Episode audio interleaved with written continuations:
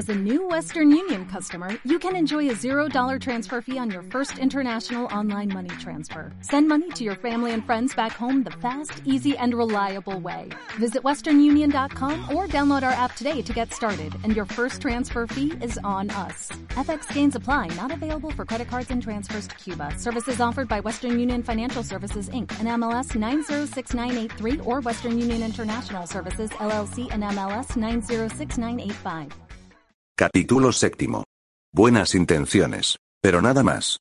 Yesares miró a don César de Echagüe y este comprendió que su amigo le pedía que se acercara a la mesa donde el propietario de la posada del rey don Carlos estaba escuchando al nuevo juez del distrito de Los Ángeles. Lo hizo así y Yesares, interrumpiendo el relato de Bogert, presentó a don César al juez. Luego dijo a su amigo. Me estaba contando que han asesinado al viejo Abel. Usted le conocía, ¿verdad, don César? Creo que sí. Conozco a tanta gente. Era pastor de ovejas al servicio del sindicato nuevo. Unos hombres atacaron su campamento y lo mataron a tiros. Luego despeñaron a mil ovejas.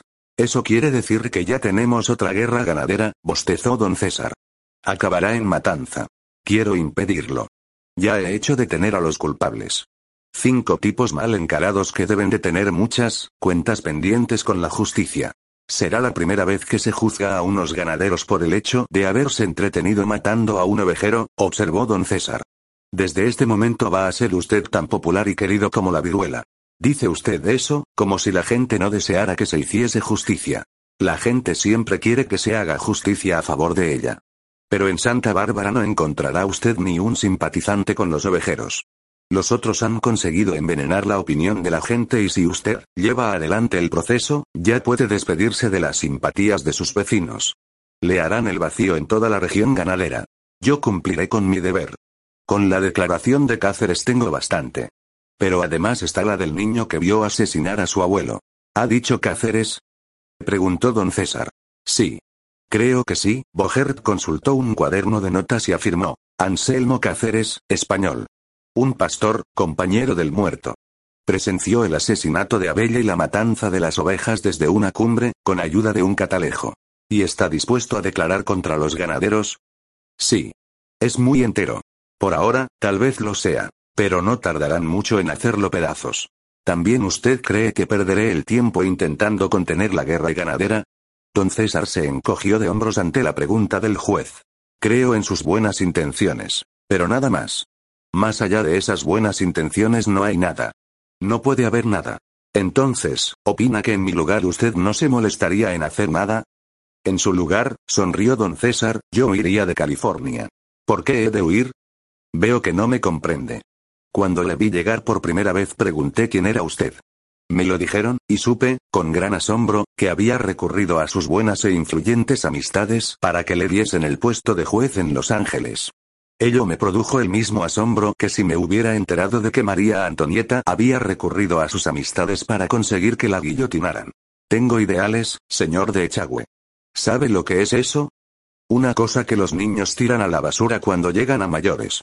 Yo los comparo a esos papelitos con que adornan las patas de los pollos asados, en los buenos restaurantes. Embellecen el pollo. Pero si uno se los quiere comer tiene que tirarlos, porque son un estorbo. Es usted un escéptico. He vivido y he visto vivir. Y si hubiera recogido todos los ideales que he visto arrojar por la borda, podría tener un museo de ellos. Un hombre honrado se mantiene fiel a sus convicciones. ¿O es que no cree en la honradez humana? La honradez del 999 por mil de la gente no es más que una materialización del miedo de terminar en la cárcel. Es más elegante decir, yo soy incapaz de robar la caja del banco. Soy un hombre honrado, que confesar, no robo la caja del banco porque no tengo la seguridad de poderme salvar de 20 años de estancia forzosa en San Quintín. El mundo progresa y se van limando muchos errores e injusticias.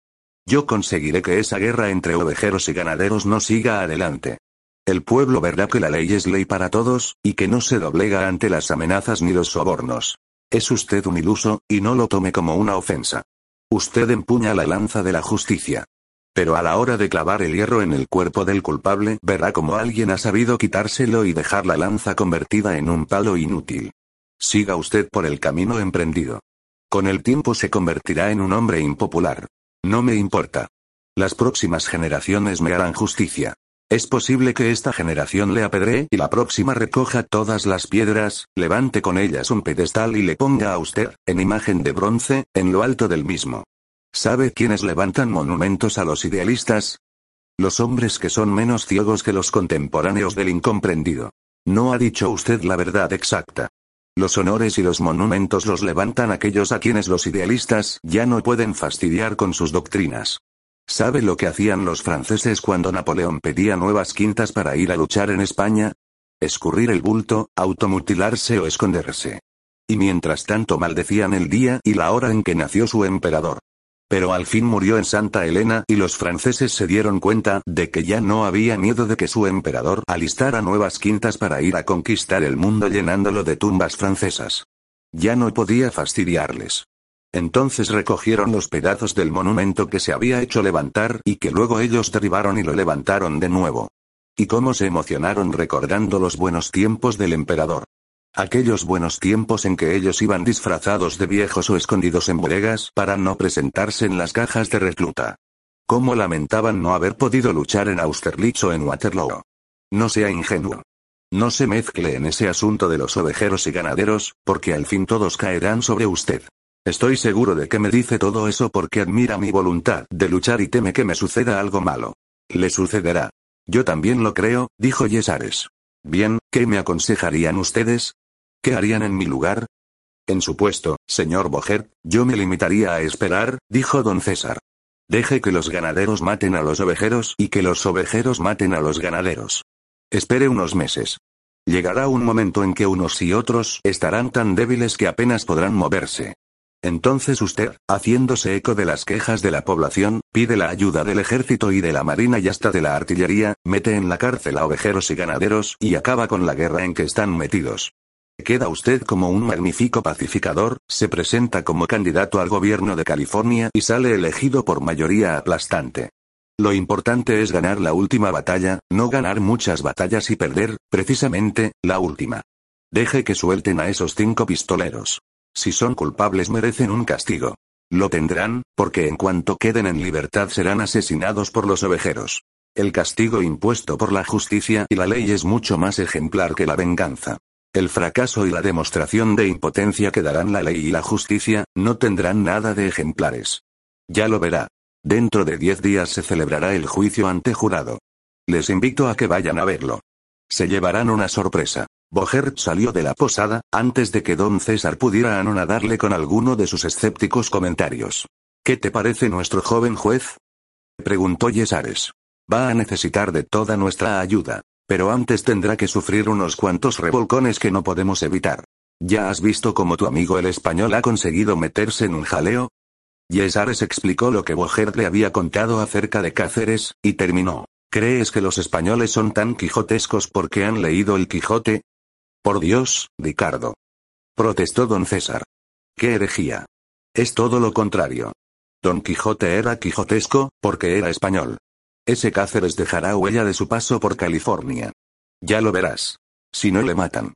Eso es lo que más temo. ¿Le ayudaremos? ¿Qué remedio?